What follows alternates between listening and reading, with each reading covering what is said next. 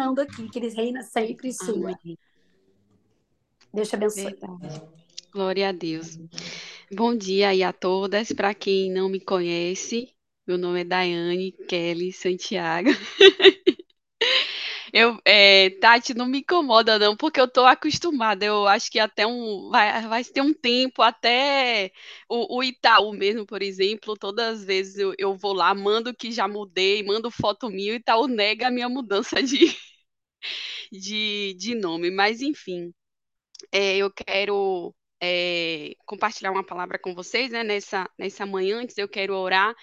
É, agradeço já as orações que recebi né, aí das pessoas que, amadas irmãs, amigas que me enviaram. E quero orar aqui para que o Espírito Santo também, eu sei que ele já está aqui, que ele conduz a minha vida, a sua vida, e a gente possa sair daqui hoje com uma sementinha que vai brotar e vai dar frutos e que essa palavra que vem, que venha do Senhor, que venha do céu para mim e para a sua vida. Pai querido, obrigada, Jesus, por esse dia, por esse momento, pela tua presença, pela tua palavra, a tua graça e a tua misericórdia. Eu peço que o Senhor Espírito Santo me esvazie de mim nesse momento. Que o Senhor me dê a sabedoria, o entendimento, o discernimento em cada palavra, Senhor. Que o Senhor esteja cuidando e tendo misericórdia e a tua graça me conduza nesse momento. Que o Senhor prepare cada coração e que essa palavra, é, a palavra do Senhor, meu Deus, que ela produza os frutos que são do Senhor também.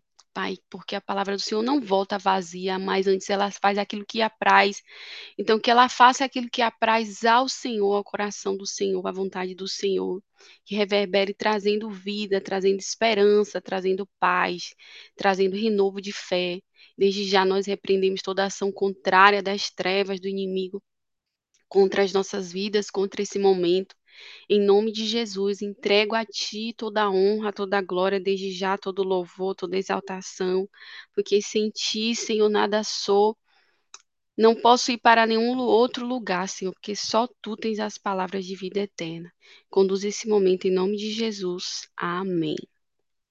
Bom, é, eu quero trazer aqui uma, uma, uma palavra que eu já, desde já, peço é, com muita humildade, né? Sempre com humildade para trazer esses temas. É, acho que estou virando, está virando já uma, uma missão, uma marca, não sei, de trazer temas é, sensíveis. Então, o tema que eu vou trazer hoje nessa palavra, nesse meio de semana, é um tema sensível, mas eu acredito que é um tema necessário. É, e por ser um tema sensível, eu já preciso te avisar, te preparar, né?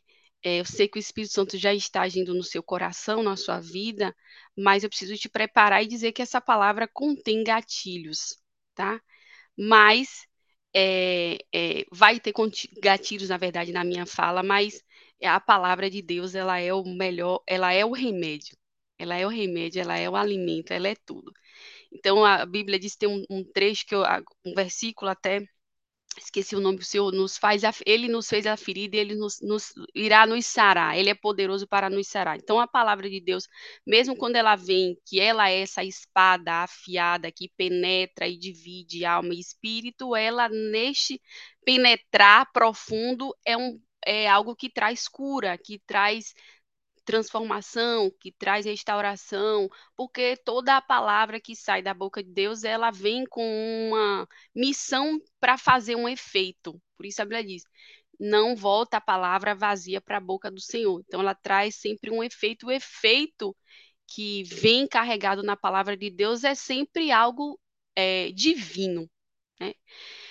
É, bom, hoje são 13 de setembro e no dia 10 de setembro, 10 de setembro ali, domingo, né, foi o Dia Mundial de Combate ao Suicídio.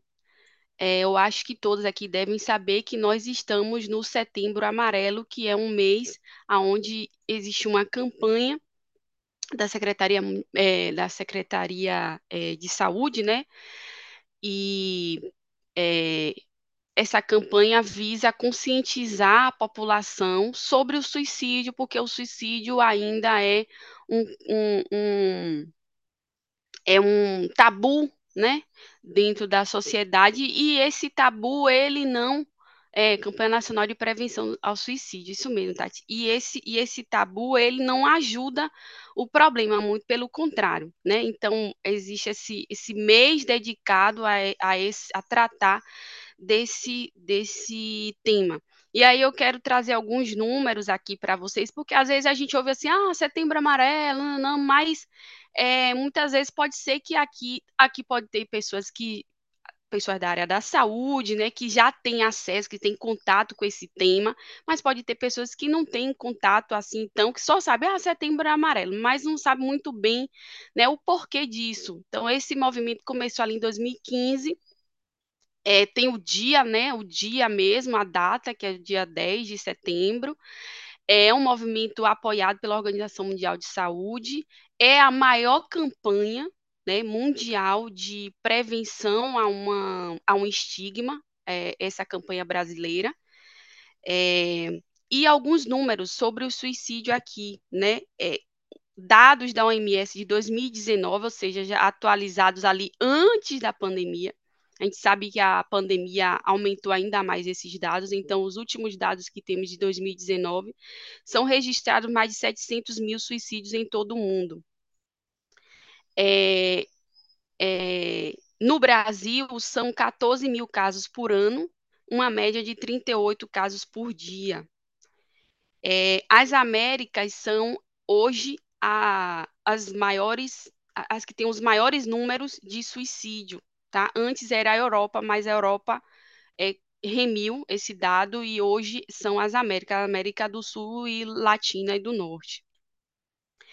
É, uma outra coisa importante, o dado importante aqui que eu levantei sobre isso, sobre esse tema, é que a própria Organização Mundial da Saúde diz que praticamente 100% dos casos de suicídio seriam é, evitados, poderiam ser evitados.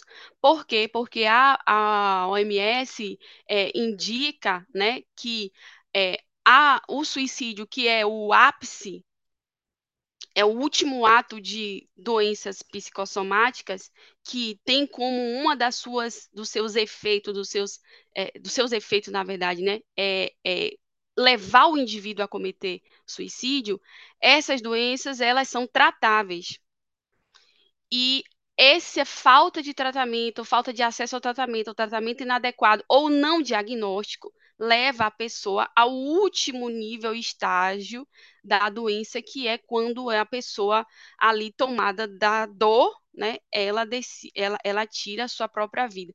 E aí eu quero desde já também deixar isso claro, porque isso é um tabu também um dos tabus, um dos equívocos que, que ocorrem muito com relação a esse tema, principalmente aí eu acho que a importância de a gente falar isso no meio cristão, nesses meios, nesses espaços onde a gente tem a fé cristã como base, é que é, muitas vezes as pessoas acham que o ato de suicídio é um ato de fraqueza, né, ver a pessoa como alguém fraco, alguém que desistiu, alguém que não lutou, alguém que não perseverou. Eu vou dar um pouquinho mais de detalhes sobre a principal doença que tem esse, que tem esse, que é, é, é, é tem esse, esse, essa consequência, né, que é a depressão. A depressão hoje é a principal causa é, de suicídio. Então, por isso eu não vou entrar em muitos detalhes do que a Bíblia diz sobre o suicídio, enfim, porque eu entendo que o suicídio é uma consequência e não uma causa. A causa raiz está no antes do suicídio, em o que leva uma pessoa a cometer o suicídio. Mas de cara sobre o suicídio, eu preciso dizer que não é um ato de covardia o suicídio. Muito pelo contrário. Né? Não é um ato de covardia. Né? E, enfim, é, o suicídio é um ato em, de desespero, profundo desespero. Então, a pessoa, no ápice do seu desespero, ela entende que tirar a sua vida é a única opção para cessar aquele sofrimento. E a gente vai ver na Bíblia que isso é muitos relatos disso. De pessoas, de homens e mulheres, homens de Deus, na verdade, homens de Deus, que pediram, que pediram a morte. Então, a Bíblia é um, um livro né, escrito por judeus, né, a partir da história de um povo judeu. Então, o judeu tinha lá, tinha lá né, os, dez, os dez mandamentos, o judeu, pela sua devoção, ele não ia, ele não tinha cora, coragem, digamos assim, né, de ir ao ato de praticar o suicídio. Então ele pedia para Deus levar ele.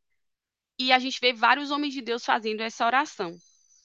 É, Davi fez essa oração, é, Elias fez essa oração, é, é, é Jeremias chega a, a, falar sobre essa morte, sobre é, o profeta, a gente até fala o profeta do choro, o profeta melancólico, enfim.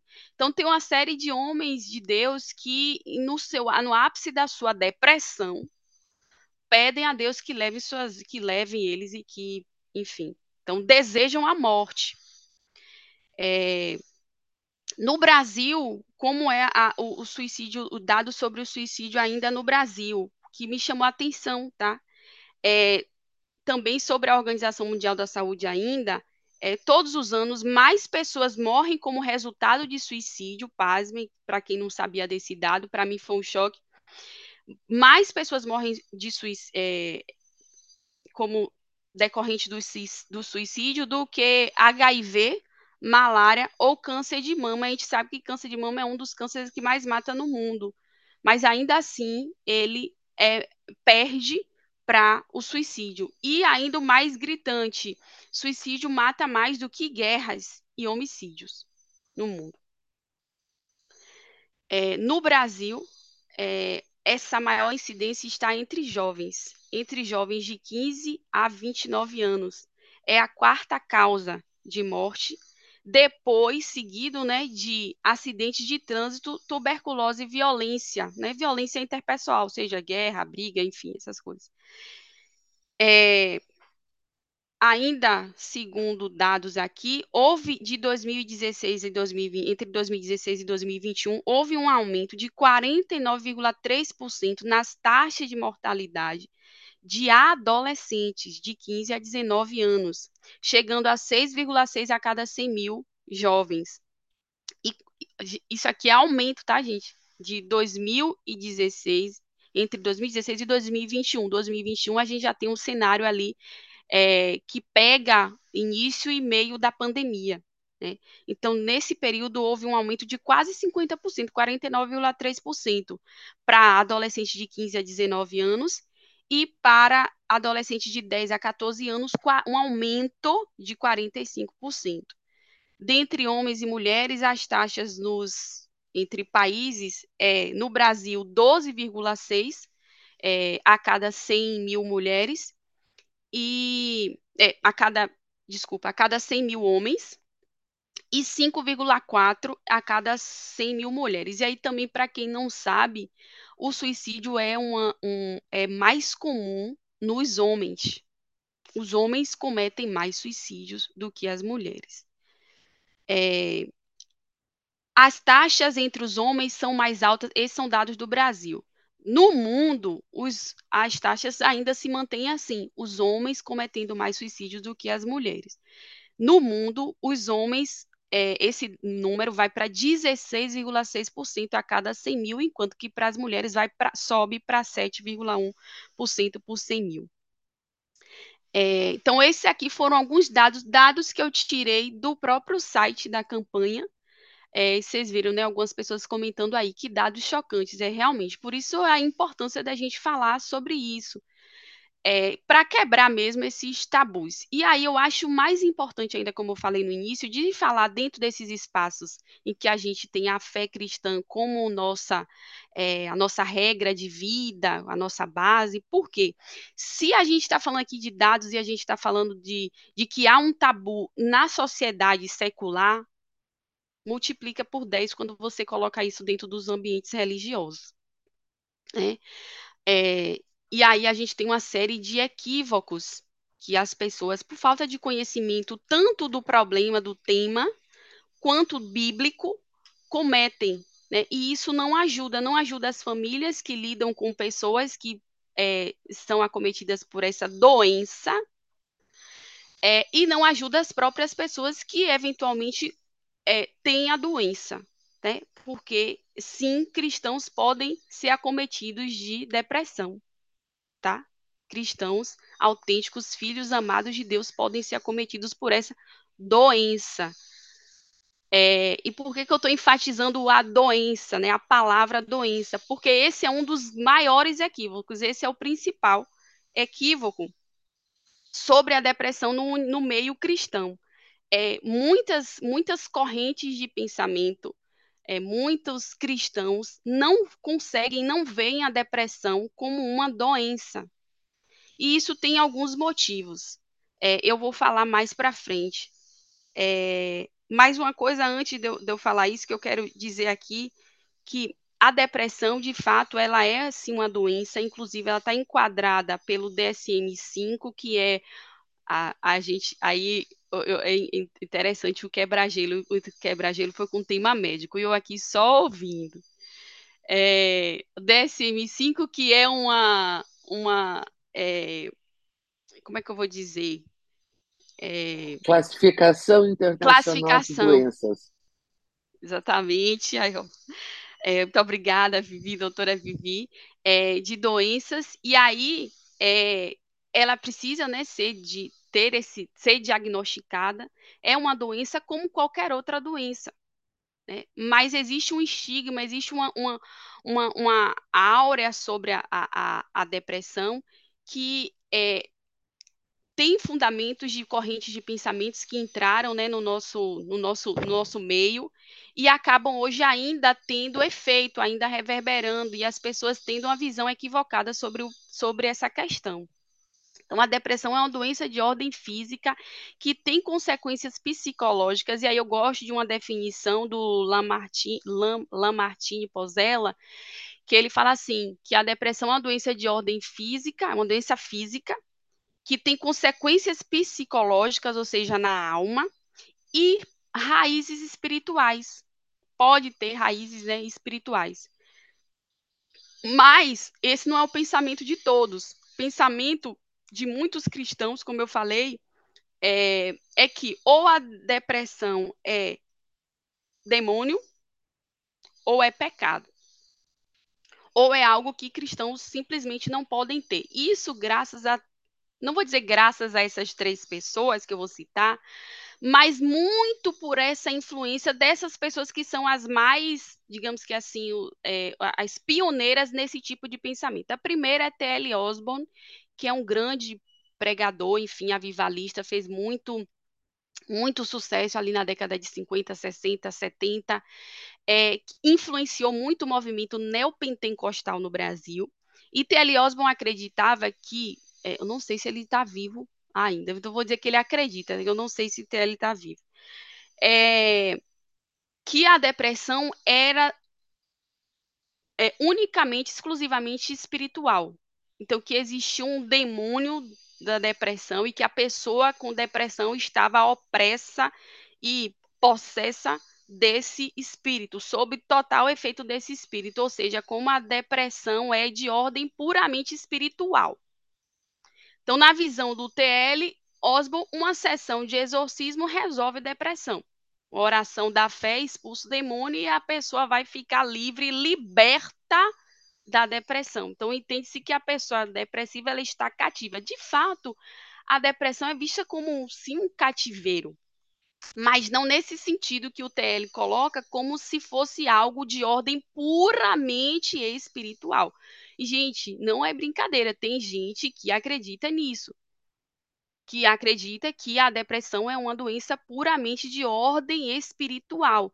E por conta disso, um cristão não pode ter depressão ou ele não pode aceitar que alguém da sua família, um ente querido, um familiar, um amigo tenha depressão, porque já que ele é cristão, ele tem que usar a fé, ele tem que orar, ele tem que repreender, ele tem que expulsar esse espírito da depressão. Então, para esse pensamento, o que, é que esse pensamento diz? Que a depressão não é uma doença, entende? E sim um estado de espírito em que a pessoa está opressa por um, por um demônio, uma força maligna.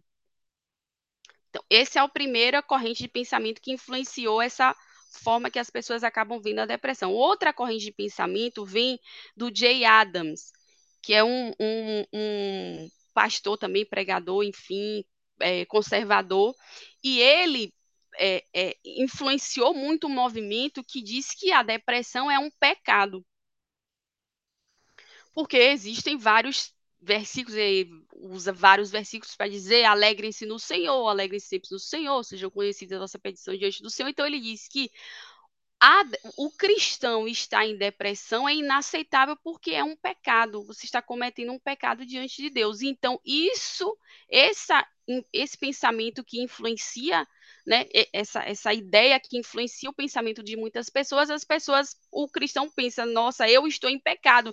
E aí se, é tomado de um sentimento de culpa, para além do próprio sentimento de culpa que já é exacerbado pela doença mental, que é a depressão. É, então, esses correntes acabam não, não ajudam em nada, só atrapalha a coisa toda. O terceiro e último é, movimento e pensamento também, que ali muito focado no muito que muito pioneiro ali o Kenneth Reagan e um outro que eu esqueci, eu esqueço o, o nome dele, é, que é o movimento, são os, os, precursores do movimento de confissão positiva. O que é a confissão positiva? É aquela, é aquele evangelho, aquela ideia de que os cristãos têm que ter uma vida perfeita. De que tudo tem que ser perfeito na vida do crente, o crente não pode ficar doente, o crente não pode é, machucar, não pode, se você tomar um, se você tropeçar, seu dedo mediu, não pode doer. Você é tem que ser um semideus, um semi-anjo. Né? Você não pode se entristecer, não pode se emocionar. As emoções são um problema e tudo tem que ser lindo, maravilhoso, perfeito. Você tem que ter uma família de comercial de margarina. É, é um movimento de confissão positiva, em que você precisa confessar, declarar, não pode aceitar, você não tem que aceitar aquilo, não tem que aceitar a doença, não, não, não, não, não. Então, esses três, essas três correntes de pensamento, elas acabam influenciando boa parte das igrejas evangélicas no Brasil e no mundo. A maioria, é, no Brasil principalmente, porque todos esses três são americanos e a igreja evangélica brasileira como um todo é muito influenciada pelo pensamento americano. Nós somos, nós somos os principais, a gente bebe, nossas principais fontes de influência são os americanos hoje, nesse cristianismo pós-moderno até a reforma éramos influenciados pela Europa. A Europa perdeu bastante força para o Ocidente em termos de influenciar pensamento é, cristão, né? É, cristão protestante, enfim, porque o, o, catolicismo ainda é lá o berço na Europa, a fonte ainda é Europa, Roma, mas no caso do movimento protestante, o movimento protestante na Europa perde força com relação ao movimento é, é, americano, né, norte-americano e a gente acaba aqui na América do Sul e Central sendo influenciados por eles. É, então, esses, todos esses pensamentos, gente, são é, é antibíblicos. Não há respaldo suficientemente bíblico para sustentar isso.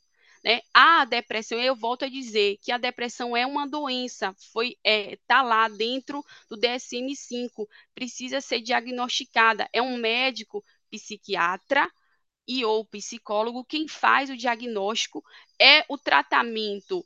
É, quem vai prescrever é o médico psiquiatra, né, um tratamento medicamentoso, porque sim, a depressão ela tem efeitos físicos. Foi feita uma pesquisa né, várias pesquisas, mas é, do, de como é o cérebro de uma pessoa é, que está ali em crise, né, de depressão, e uma pessoa que não está.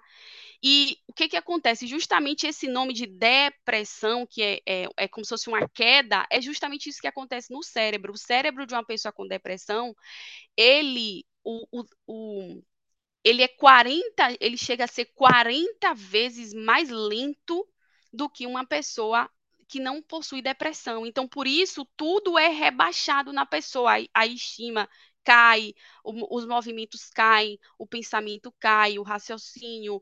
É, é, é, uma, é uma coisa que coloca a pessoa em um estado de quase que hibernação.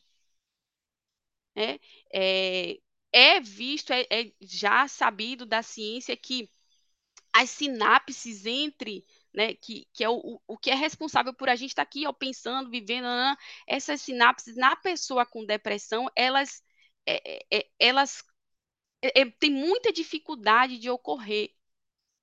Né? Então, é, existe uma ordem física, existe uma, uma, uma, um acontecimento que está físico aqui no cérebro, no córtex pré-frontal da pessoa, nessa ligação entre o córtex pré-frontal e hipotálamo, enfim. Não vou entrar em detalhes, porque eu não sou médica. É, mas é uma doença de ordem física que tem consequências, sim, na, na parte psicológica, porque muitas das vezes ela está ligada, ela pode estar ligada a um estresse é, ela pode ser decorrente de um estresse pós-traumático, ela tem fator, então, fatores é, envolvidos com a genética também, é, fatores referentes ao passado, a, a, experiências que a pessoa que a pessoa teve de vida, fatores hormonais exatamente, é, os neurotransmissores, né, que são responsáveis justamente por essa comunicação, levar dopamina, serotonina, enfim, todos eles são reduzidos drasticamente. Os neurotransmissores são esses elementos que fazem essa comunicação no nosso, no nosso cérebro. Então, é uma doença multifatorial, complexa, é, e que tem várias causas, vários desdobramentos, e tem um desdobramento nas emoções, porque é uma doença que acomete um órgão, que é o órgão que carrega as emoções, que é o cérebro. E é muito comum, por exemplo, as pessoas associarem, né, que não entendem, não veem a depressão ainda como uma doença, de falar assim, ó, para o paciente, né, ou para o, ou para o, o, a pessoa que cuida do paciente, né, o familiar, enfim, o ente querido. Nossa, mas uma pessoa tão bonita, nossa, mas com tanta coisa, nossa, mas você tem é, é, é, uma família tão linda, nossa, mas você é cristão, como assim você teve depressão? E aí eu te pergunto, imagina a depressão é uma doença, né? Então, se você for comparar ela com uma outra doença do tipo, imagina que a pessoa tem é, gastrite. Né? Você não chega para a pessoa que tem gastrite e fala assim: Nossa, mas você é tão bonita e com gastrite. Nossa, mas como assim seu marido te ama e você tem gastrite? Aí você fala assim: o que, que tem a ver uma coisa com a outra? Você não fala isso para alguém, mas a gente fala isso para a pessoa que é acometida de depressão ou fala isso para o familiar. Né? Então, como assim você tem depressão? Seu marido te ama, você tem filhos lindos. É a mesma coisa de você dizer para uma pessoa que está enfrentando o câncer e falar assim: mas como assim você você está com câncer? Como assim você se deixou você deixou o câncer entrar em você. Entende, gente? É uma doença. A gente está falando de uma doença. Né? E ninguém, até onde eu sei, fala assim, não, a, fala, acorda e fala, hoje, hoje, hoje eu quero pegar uma úlcera, hoje eu, vou, hoje eu tô para uma gastrite, hoje eu tô para um, é, é, é, um diabetes, hoje eu, hoje eu tô assim, eu tô querendo um diabetes, nem, ninguém faz isso. Assim como a depressão, não. E ninguém faz assim, não. Hoje eu, eu não quero mais ter diabetes. Eu, eu não quero mais. Acordei assim que eu decidi que eu não quero mais ter diabetes. E aí, miraculosamente, automaticamente, a pessoa já está lá com a glicemia toda linda, toda perfeita e maravilhosa. Funciona assim? Não funciona.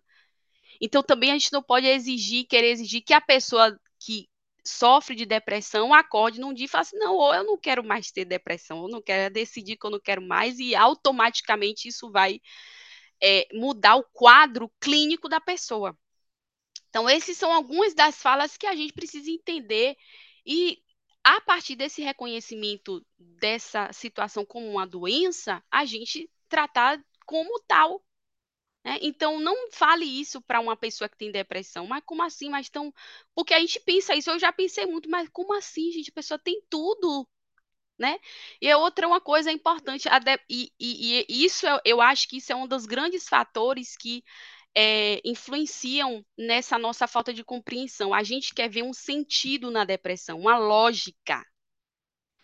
Por quê? Se você olha para alguém que, é, por exemplo, é, tá, é, tem uma doença renal, né? E a pessoa vai lá, faz uma hemodiálise, você está vendo, vendo é, é, o problema, você está vendo as veias da pessoa é, sal, é, saltadas, a pessoa fica debilitada, vai lá, fez, ficou uma, um, um dia inteiro ali, ou várias horas ali, fazendo aquele processo de, de, né, de, de é, da, da, transferência ali, né, de sangue, esqueci como é que chama o nome, da enfim.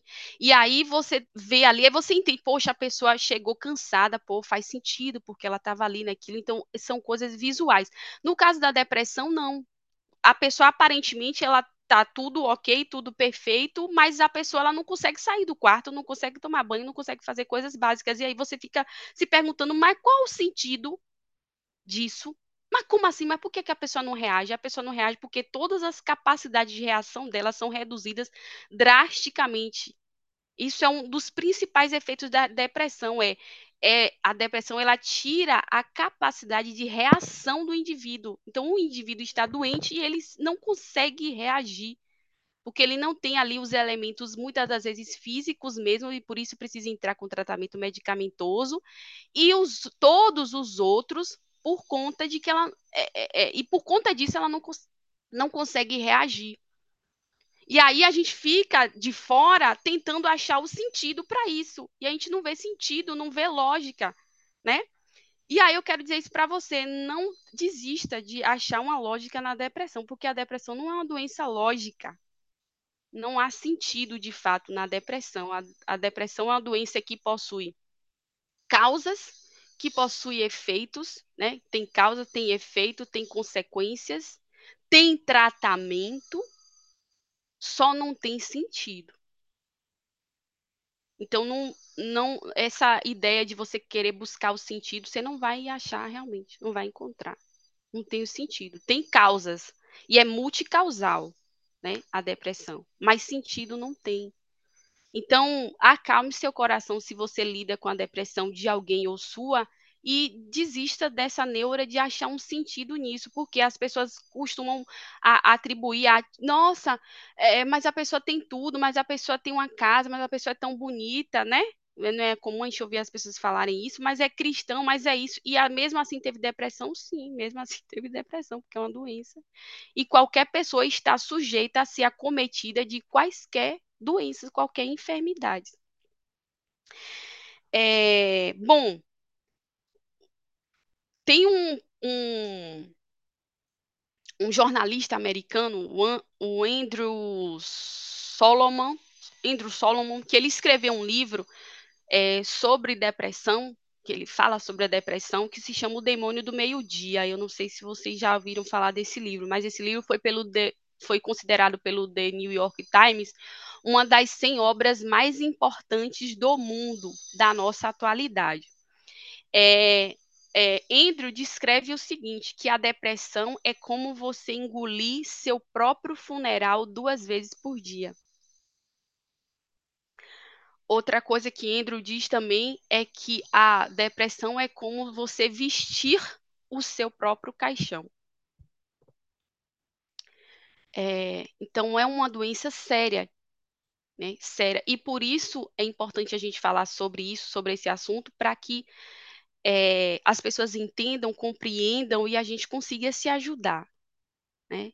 É, e aí, nesse nisso de se ajudar agora que eu já introduzi o tema e que eu espero que você tenha conhecido um pouquinho mais sobre isso para que porventura se você se você porventura não conhecia agora sim com essa introdução eu quero dizer o que, que a palavra de Deus diz sobre, sobre depressão. Primeiro, tem registro de depressão na Bíblia, como eu já falei no início, sim, tem. É, de pessoas, figuras conhecidíssimas, inclusive, né? Davi, que era nada mais, nada menos do que o homem que é segundo o coração de Deus, dito pelo próprio. Davi deprimiu. Jeremias, que já era em si conhecido como o profeta deprimido mesmo. É, e nada mais, nada menos do que Elias. Isso está lá em 1 é, Reis, no capítulo 19. Tem um relato claro de alguém vivendo, convivendo com, com a depressão. Inclusive, muitos psicólogos, terapeutas, cristãos, enfim, usam exatamente esse trecho, né, esse texto, e não sou eu que estou dizendo, porque eu não sou, né, é, é, não, não tenho habilitação para dar diagnóstico, mas é, vi, já vi muitos psicólogos, psiquiatras, inclusive, usando esse texto aqui, né, cristãos usando esse texto, para dizer aqui todos os sintomas que, que tem a depressão e que Elias apresentou. Isso está lá em 1 Reis, no capítulo 19. Em resumo, para por causa do tempo, eu não vou ler todo aqui, mas é, Elias já vinha de uma sequência de três anos de muitos desafios, né? Ele profetizou que não ia chover, realmente não choveu, só que aí veio uma seca na terra, e ele estava na terra, obviamente, e aí ele vai, fica um tempo, Deus alimentando ele de corvos, depois ele vai para uma viúva, né? Uma viúva com um filho né, que era um órfão, ele é alimentado por essa viúva, ou seja, passando por uma situação de muito desafio, de muita vergonha, sem contar com a perseguição, porque na época de Elias, o rei é, Acabe, né, era casado com uma rainha, Jezabel, né, uma rainha né, bastante conhecida, é, que ela era líder de uma, enfim, de uma seita, né, religiosa e ela que dominava tudo.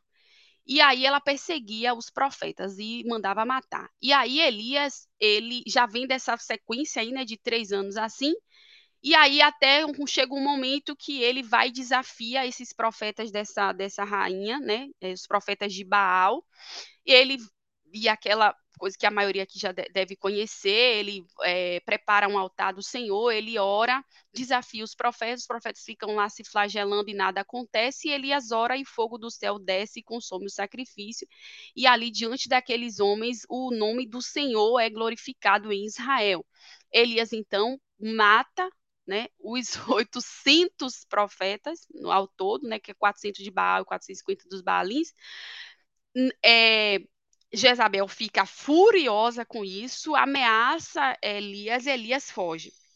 Nessa fuga de Elias, ele desemboca nesse processo depressivo. Então ele chega, ele apresenta todos os sintomas. Ele fica, vai para o solitário, ele fica solitário, ele entra em caverna, ele fica sozinho, ele tem pensamento suicida, porque ele pede a morte, ele diz que não é melhor do que os pais, não é melhor do que ninguém, ou seja, demonstrando uma autoestima baixíssima, né?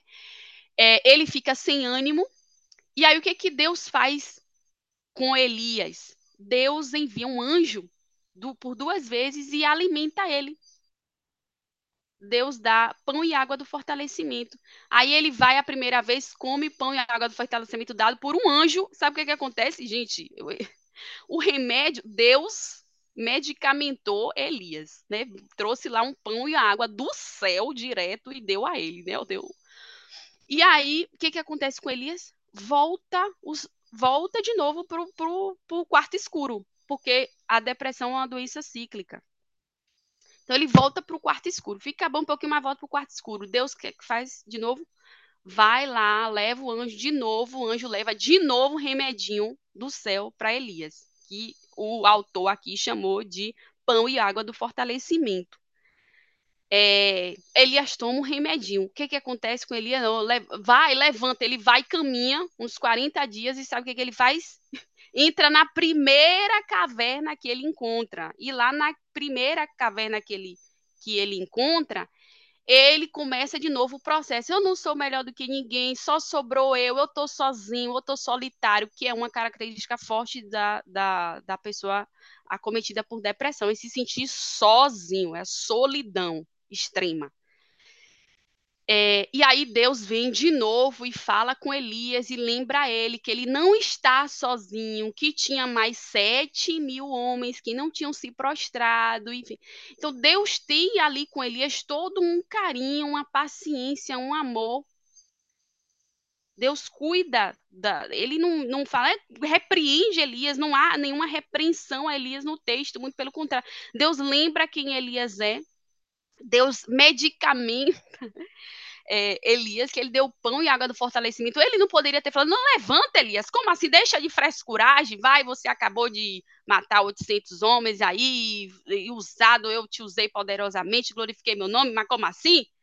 Não, Deus vem e dá um medicamento para Elias, pão e água, do, que chamamos de pão e água do fortalecimento. O autor disse isso. Se era pão e se era água mesmo, eu não sei, porque veio o anjo que deu pode ser que o autor foi, a, foi o, o termo que o autor encontrou para dizer o que era aquilo ali, né? Que o livro de Reis não foi escrito por Elias, né? Então a história é contada a partir de uma terceira pessoa, não é o próprio quem está contando a história aqui. Então a gente não sabe de fato o que que foi, só sabe que Deus deu a ele ali duas vezes o medicamento. Então, assim, é um exemplo nítido, claro, de como Deus trata, lida com a depressão. Primeiro, nos confortando, trazendo conforto, né? lembrando de quem a gente é e de quem ele é. E uma coisa importante que Deus falou com Elias, Deus deu a ele uma visão de futuro, que é uma coisa que logo a pessoa com depressão perde, a visão de futuro. Então Deus falou, olha, tem é, é, é, mais pessoas, então você não está sozinho, tem mais pessoas com você e você vai se levantar, porque você vai ungir o novo rei. Ou seja, esse carinha aí vai sair. Jezabel, ó, vai. Vou, vou passar ela e você quem vai ungir o novo rei. Então, dá a Elias uma visão, uma perspectiva de futuro, que é uma coisa que a pessoa perde, né? Ali, quando está cometida da depressão. Então, Deus tratou a depressão dessa forma, no caso de de Elias. E aí eu quero finalizar essa palavra é, dizendo que essa palavra aqui minha, ela, ela, eu entendo, Deus me mostrou assim, se eu posso dizer assim, que ela é direcionada para três tipos de pessoas. Existem três tipos de pessoas ouvindo essa palavra. Primeiro tipo de pessoa é aquela pessoa que nunca deprimiu. Nunca deprimiu, nunca se esteve nesse estado assim, ah, eu sempre fui para cima, muito alegre, nunca nem passei perto disso, não sei o que é ter essa tristeza profunda, essa baixa né, das emoções, não sei o que é isso. Minha vida, minha entire life. E nunca convivi com alguém próximo a mim, ente querido, que também que tenha, que tenha é, tido, sido acometido pela, por essa doença. Ou seja, você é aquele a, unicórnio. É, é um unicórnio, quase precisa ser estudada, porque em, na sociedade que a gente está hoje, na conjuntura social que a gente está hoje, você ser uma pessoa que nunca passou nem perto de uma depressão e você nunca conviveu com ninguém na depressão, você é um, quase que um alecrim dourado que só não nasceu no campo porque não foi semeado. Então, assim, no seu caso, o que, que a palavra de Deus diz sobre, sobre, sobre para você? Não sobre você, para você estar tá lá em é, Tessalonicenses, 1 Tessalonicenses, que eu gosto muito, é, capítulo 5, versículo 14. Olha o que é que diz para você, para você. É, primeiro, graças a Deus, né? Glórias a Deus, que você está aí intacto, firme. Mil caindo ao seu lado, dez mil à direita e você seguindo firme. Mas tem responsa para você, tá bom? Porque do reino de Deus todo mundo tem alguma coisa para fazer, certo? Então, no 1 Tessalonicenses 5, 14, diz assim: exortamos vocês, a Paulo, tá? Paulo que escreveu essa carta. Exortamos vocês, ou seja, é uma, é uma, é, é ele está advertindo, é uma advertência, tá?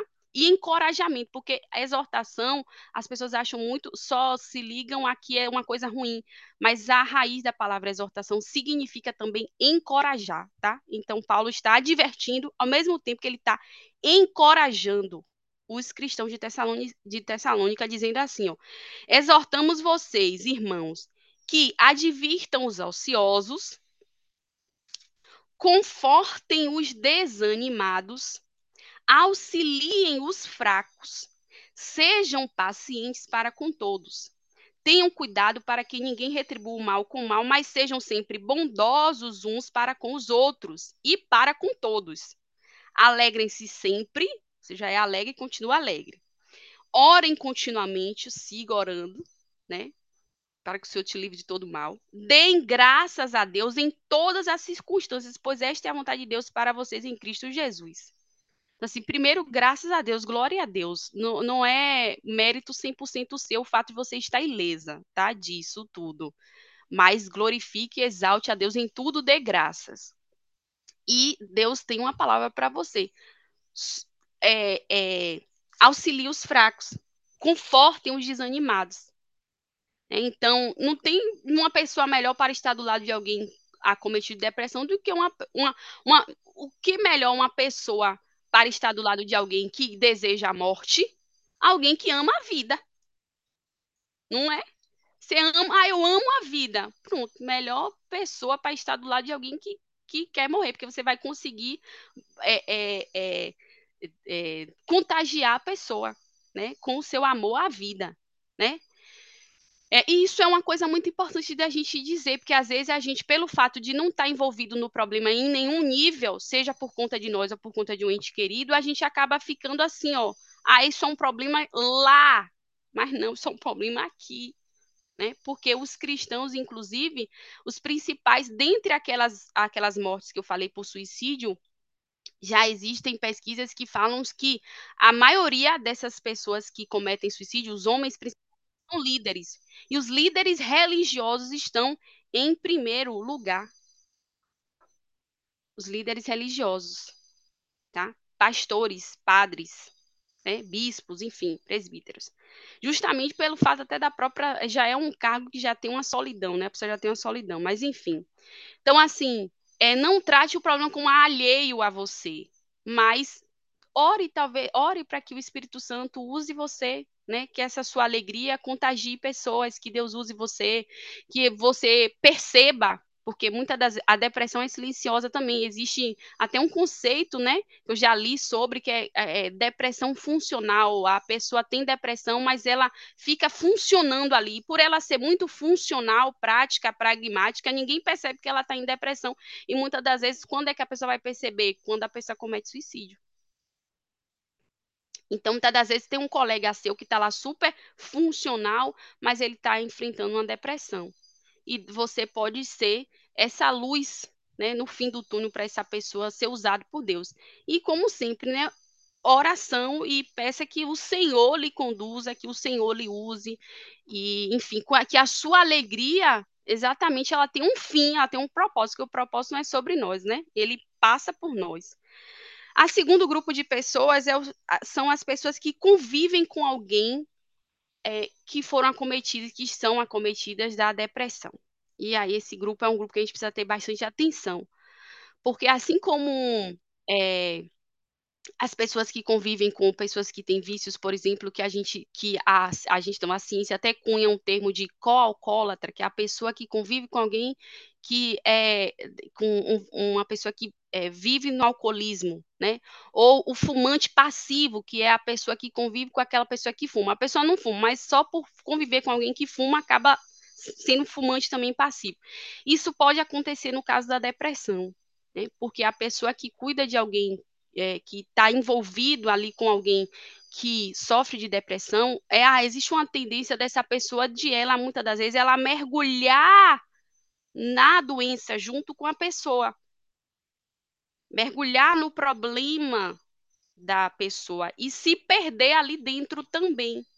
Inclusive, pode desenvolver esse tipo de depressão, que é a depressão funcional, ou seja, eu estou aqui deprimido, mas eu preciso funcionar porque eu preciso dar conta do outro. Então, ela nem se permite sofrer, sentir, ela quer ali se manter funcional, funcionando. A palavra para você também começa dessa de, de, de, aos Tessalonicenses, né?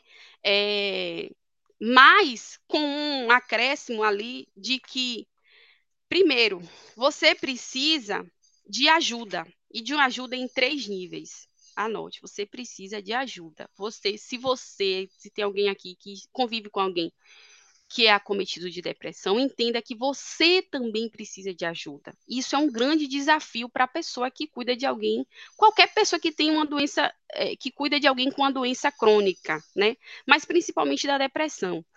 E essa ajuda você precisa em três níveis. O primeiro nível é você precisa da ajuda de Deus. Você precisa da ajuda de Deus. E Deus quer te ajudar, está disposto a ajudar. Você precisa primeiro da ajuda de Deus. Você precisa pedir a ajuda de Deus. Aí você pode falar assim: "Poxa, mas é óbvio pedir a ajuda de Deus, é óbvio, mas não é simples. É simples, mas não é fácil. Pode ser simples, mas não é fácil.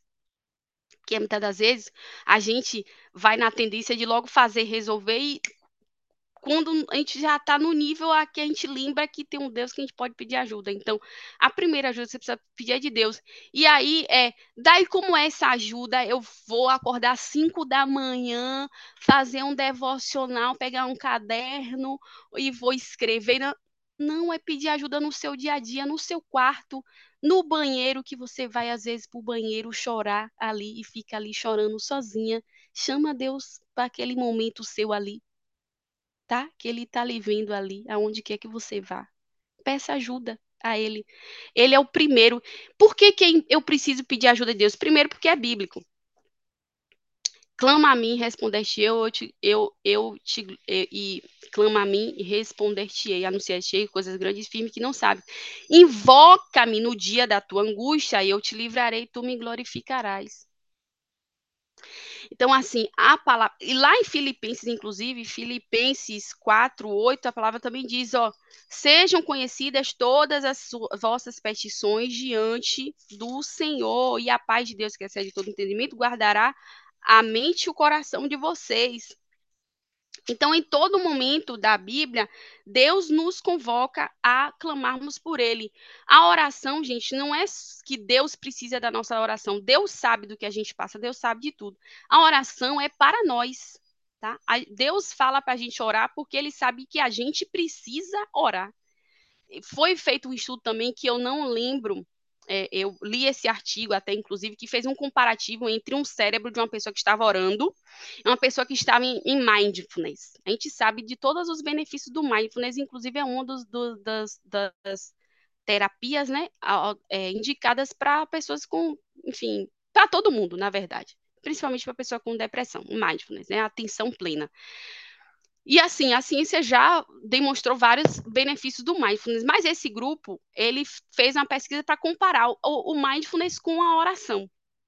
E pasmem, é, a oração, ela, ela tinha um efeito muito maior em mais áreas do cérebro um efeito tanto durante quanto o seguinte das pessoas que eles acompanhavam. Então, a oração se, se mostrou muito mais eficaz nesse todo esse processo que o mindfulness promete, digamos assim, né, que o mindfulness tem benefícios, a oração se mostrou muito mais. Eu não lembro é, o percentual, tá? Mas é, foi assim significativo. Eu lembro da imagem assim dos cérebros e era nítido o, a diferença dos dois cérebros, né? Então, assim, a oração é algo que a gente precisa. É o seu processo ali com Deus de falar, né, de colocar diante para Deus, diante de Deus. Então, assim, eu quero só ler aqui é, é, segunda, segunda Coríntios 4, é, é, não, não vou ler 2 Coríntios 4, não, vou ler 2 Coríntios, deixa eu ver, aqui, 4, 16 quatro, quatro dezesseis. Ah, por isso não desanimamos, embora exteriormente estejamos de, a desgastar-nos, interiormente estamos sendo renovados dia após dia, pois os nossos sofrimentos leves e momentâneos estão produzindo para nós uma glória eterna que pesa mais do que todos eles. Assim, fixamos os olhos não naquilo que se vê, mas no que se não vê, pois o que se vê é transitório, mas o que não vê, não se vê é eterno é uma das, das, das, das, dificuldades, né, dos, dos dilemas da pessoa que cuida de alguém com depressão, é também enxergar essa perspectiva de futuro, porque muitas das vezes você vê o paciente ali só piorando, piorando, piorando, e fica mais difícil ver o, o futuro, né? Outro, outro, outro versículo que eu preciso falar para você, Salmo 150, versículo 15, que é isso que eu falei, Invoca-me no dia da tua angústia e eu te livrarei tu me glorificarás. Então, primeiro é pedir ajuda de Deus no seu dia a dia, em tudo que você for fazer.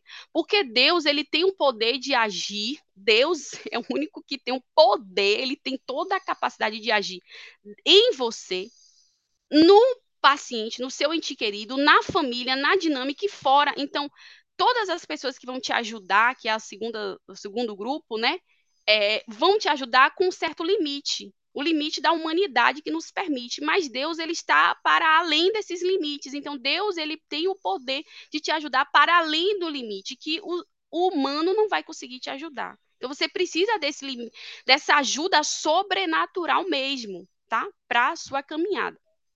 O segundo, você precisa de uma rede de apoio. Você precisa de uma rede de apoio. Essa rede de apoio pode ser família. Da a minha família, ninguém me ajuda, não, só eu sozinho para cuidar do, da pessoa com depressão.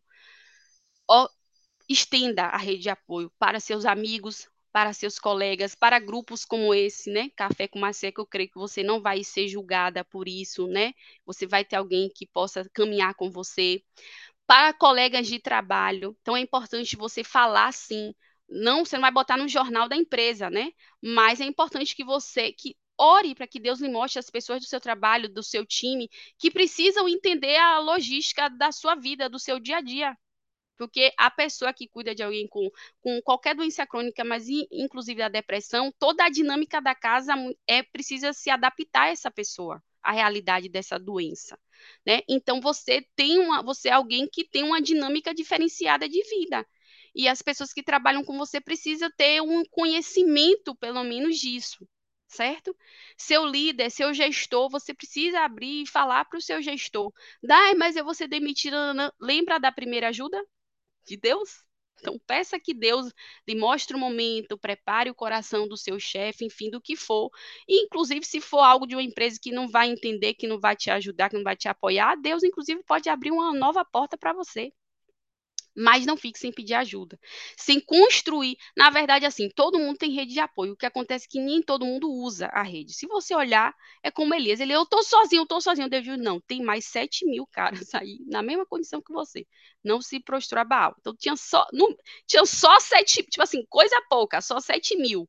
Então, assim, todo mundo tem uma rede de apoio. O que acontece é que nem todo mundo usa, usufrui dessa rede de apoio por uma série de motivos. Mas no seu caso, você vai usar, certo?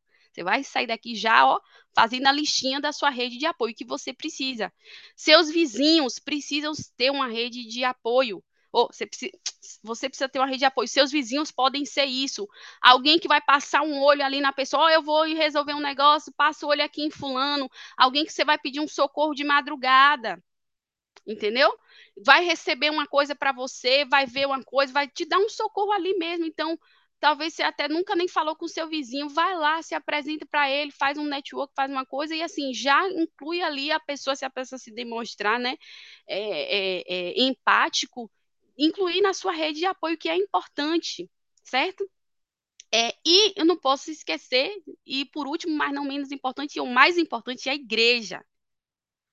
A igreja é a rede de apoio. Gente, é, é pedir ajuda é bíblico e, e, ajuda da igreja é bíblica, mais ainda, Jesus, ó, nele todo o corpo é edificado e fortalecido, edifica-se um ao outro na santíssima fé até que Jesus volte, até que Jesus venha lá em Efésios 4. Então, assim, a igreja, você precisa contar com a sua igreja, você precisa falar para o seu líder, para o seu, seu pastor, você precisa ser acompanhado. Né? E se a sua igreja é uma igreja que não entende, que não coisa, você é livre para ir para outra que entenda e que te apoie. Que você precisa disso, é bíblico. O apoio. Deus não nos deixou. Jesus eu não vou deixar vocês órfãos, ou seja, sozinhos, assim, ó. Você não é filho de chocadeira, não, minha filha. Você não tá à toa na vida, não. Você tem um pai, e o seu pai não é um sem-teto, tá? Seu pai tem uma casa e você precisa estar na casa do seu pai, e você faz parte de uma família. Então a igreja precisa e é para ser essa família que vai te apoiar, que vai ser essa rede de apoio, de suporte para você, que você precisa, porque você não pode querer achar que você vai dar conta disso tudo aí sozinha. Vai ficar difícil para você em algum momento, tá? É, e o terceiro nível de ajuda é você se ajudar você mesma. Porque uma das coisas que eu percebo que é comum da pessoa que, a, que lida com alguém que tem uma doença crônica, no caso que a gente está falando aqui da depressão, é a pessoa, ela ela o que, é que ela faz? Ela se compara, ela compara ela com a pessoa doente. Ela fala assim: eu não tenho o direito de querer ajuda, porque a pessoa já está aqui tão mal que eu não me sinto no direito de pedir, de querer ajuda e de me ajudar-me. Então a pessoa ela se anula para ajudar o outro e não é legal isso. Você não pode fazer esse, esse movimento, tá? Então você precisa se ajudar você também precisa de ajuda, você também precisa de acompanhamento terapêutico, né? Você muitas das vezes também precisa, talvez até o médico quem vai dizer isso, se você precisa de algum é, é, reforço de vitamina, de nutriente, do que for, você precisa. Em resumo, você precisa ser acompanhado por profissionais de saúde capacitados para isso e por uma rede de apoio certo? E você precisa se ajudar. Como que você mesma se ajuda? O café é uma, uma espécie de autocuidado, de autoajuda para você. Sim, autoajuda, que as pessoas fazem uma, uma coisa em cima da autoajuda, mas se eu primeiro não me ajudar, quem que vai? Eu, primeiro tem que começar de mim, né? A pessoa criou criou-se um estigma em cima do autoajuda como se fosse uma coisa diabólica. O autoajuda, uma ai mesmo, como assim eu preciso de autoajuda? Precisa de autoajuda, autoamor, autocuidado, auto tudo. Primeiro de você, né? Amar o próximo como como a você mesmo, certo? Então, assim, cuidando de você, entendendo que você também precisa de ajuda, indo buscar essa rede de apoio, né? Tendo momentos só, você, momentos de prazer para você, indo com aquela amiga no shopping, né? Lembra da rede de apoio? Às vezes é aquela amiga que só fala mesmo de besterol e faz você rir. Ah, você precisa dela um sábado à tarde para você ir lá ouvir ela falar muito besterol, você não entende nada e as duas ficam rindo lá do nada e ó, aquilo já é um respiro na sua semana difícil, certo? Então, assim, você precisa disso, né? Daquele momento, de um hobby, desenhar, dançar, algo, né? E a rede de apoio vai ajudar nisso, alguém ficar com o paciente para você ir cuidar, para você ir na academia, para você ir ver uma amiga, para você, enfim, para você ter o seu momento, você, fazendo coisas que são importantes para você, para cuidar de você também, certo? Você precisa. O terceiro grupo, então você precisa dessa ajuda em três, em três níveis. O terceiro grupo é, são para as pessoas que de fato vivem, convivem com a depressão com ela nelas, né? Foi, você foi diagnosticada, você foi acometida. E eu preciso deixar um, um parêntese aqui para quem sente que está em depressão. Você precisa buscar ajuda, tá? É, então você já entendeu aqui que é antibíblica essa coisa de que é diabólica, que é não sei o quê, que é pecado, não, não. Acho que nessa altura do campeonato você já entendeu. Então não hesite em procurar ajuda psicológica, psicoterapêutica de um médico, que eles vão são profissionais de saúde, vão te indicar, vão te orientar, vão te direcionar. Você precisa fazer isso, tá? Porque isso é uma coisa que também acontece muito comum. As pessoas ficam, ah, eu não sei se eu tenho eu tenho e vão é, é, e a coisa vai evoluindo, vai evoluindo, como qualquer outra doença, precisa, quanto mais cedo você descobrir, você receber o diagnóstico, mais cedo você vai receber o tratamento e vai, melhor vai ser o seu processo aí de recuperação. Porque a depressão é cíclica, então há esperança, tá? Para a depressão. Há esperança, né? É... Então, a mesma coisa para você vale também pedir ajuda a Deus em primeiro lugar.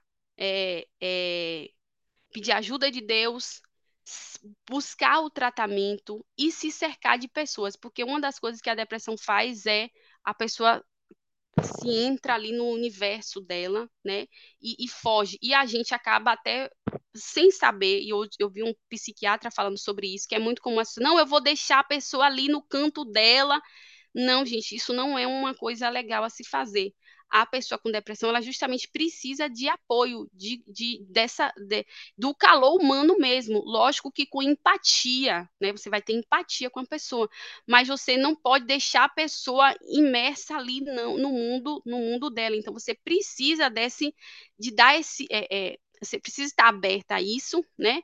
E fazer isso também com quem você conhece, enfim. Então não é deixar a pessoa ali no universo dela, não, tá?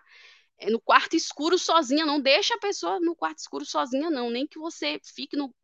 dá a mão para ela ali, para ela sentir que tem alguém com ela, que ela não está só. E foi isso que Deus fez com Elias. Foi isso que Deus fez com Elias.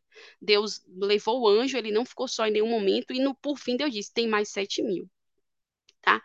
Para isso, e para fechar. E aí, os, os versículos, né? É, Tiago 5, 14 ao 18, porque é comum a pessoa falar, e naquele, lembra daquele pensamento lá do início, influenciadores, né, que ou é pecado ou é ou é, ou é demônio, enfim.